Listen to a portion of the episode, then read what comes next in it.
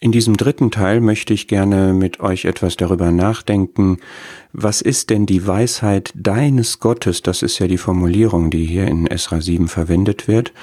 Ähm, was ist denn die Weisheit Gottes? Und eine Schlüsselstelle ist hier Kolosser 2, Vers 3. Das heißt, dass in ihm verborgen sind alle Schätze der Weisheit. Ich möchte gerne vier Stellen kurz vorstellen. Das sind jetzt wirklich nur kurze Impulse, die uns erklären, wie ich an die Weisheit meines und deines Gottes komme. Es ist ein großes Thema der Sprüche und in Sprüche 9 steht, dass die Furcht des Herrn, also die Gottesfurcht, die Ehrfurcht, der Respekt vor Gott, der Anfang, der Ausgangspunkt der Weisheit ist. Das heißt, es ist eine Haltungs-, eine Einstellungssache gegenüber Gott. Und der Schlüssel zur Weisheit ist die Erkenntnis von Gott, der heilige Gott. Und das habe ich in der ersten Folge schon gemeint, dass es nicht nur darum geht, jetzt das Wort Gottes mit seinen Buchstaben, mit seinen einzelnen Aussagen zu kennen, sondern es geht darum, Gott in seinem Wesen zu erkennen. Das ist Weisheit, die sich in meinem praktischen Leben auswirkt, in Klarheit über Entscheidungen.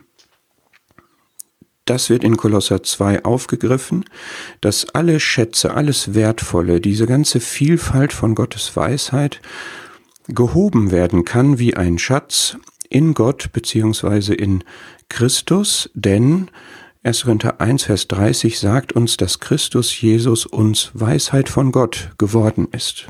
Das ist jetzt eine abstrakte Aussage, aber wir können sie auch sehr konkret fassen, indem wir uns überlegen, wenn ich in einer Situation Gottes Willen umsetzen möchte, dann hilft es mir, Christus erkannt zu haben. Denn Christus ist die Weisheit und so wie Christus war und so wie Christus gelebt hat, so ist es weise und das kann ich in meinem Leben auch praktizieren und umsetzen. Insofern ist Weisheit ja etwas sehr Lebenspraktisches und meine Identität mit dem Herrn Jesus Christus ist es auch. Es ist nicht nur eine, wie wir so sagen, stellungsmäßige Sache, sondern es ist eine praktische Sache, die im Glaubensleben verwirklicht wird.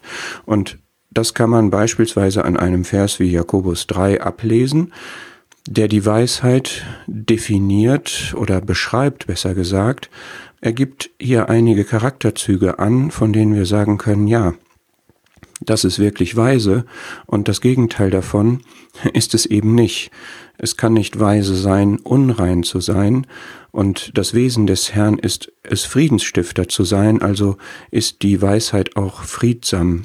Es ist nicht das Wesen des Herrn zu richten und zu urteilen, insofern ist es weise, milde zu sein und so weiter und so fort. Du kannst diesen Gedanken mal nachgehen, indem du dir den Herrn anschaust, wie er war und was das für dein praktisches Leben bedeutet und wie viele Situationen, in denen vielleicht Fragen darüber sind, was der Wille des Herrn ist, dadurch erledigt werden, dass ich den Herrn wirklich erkenne.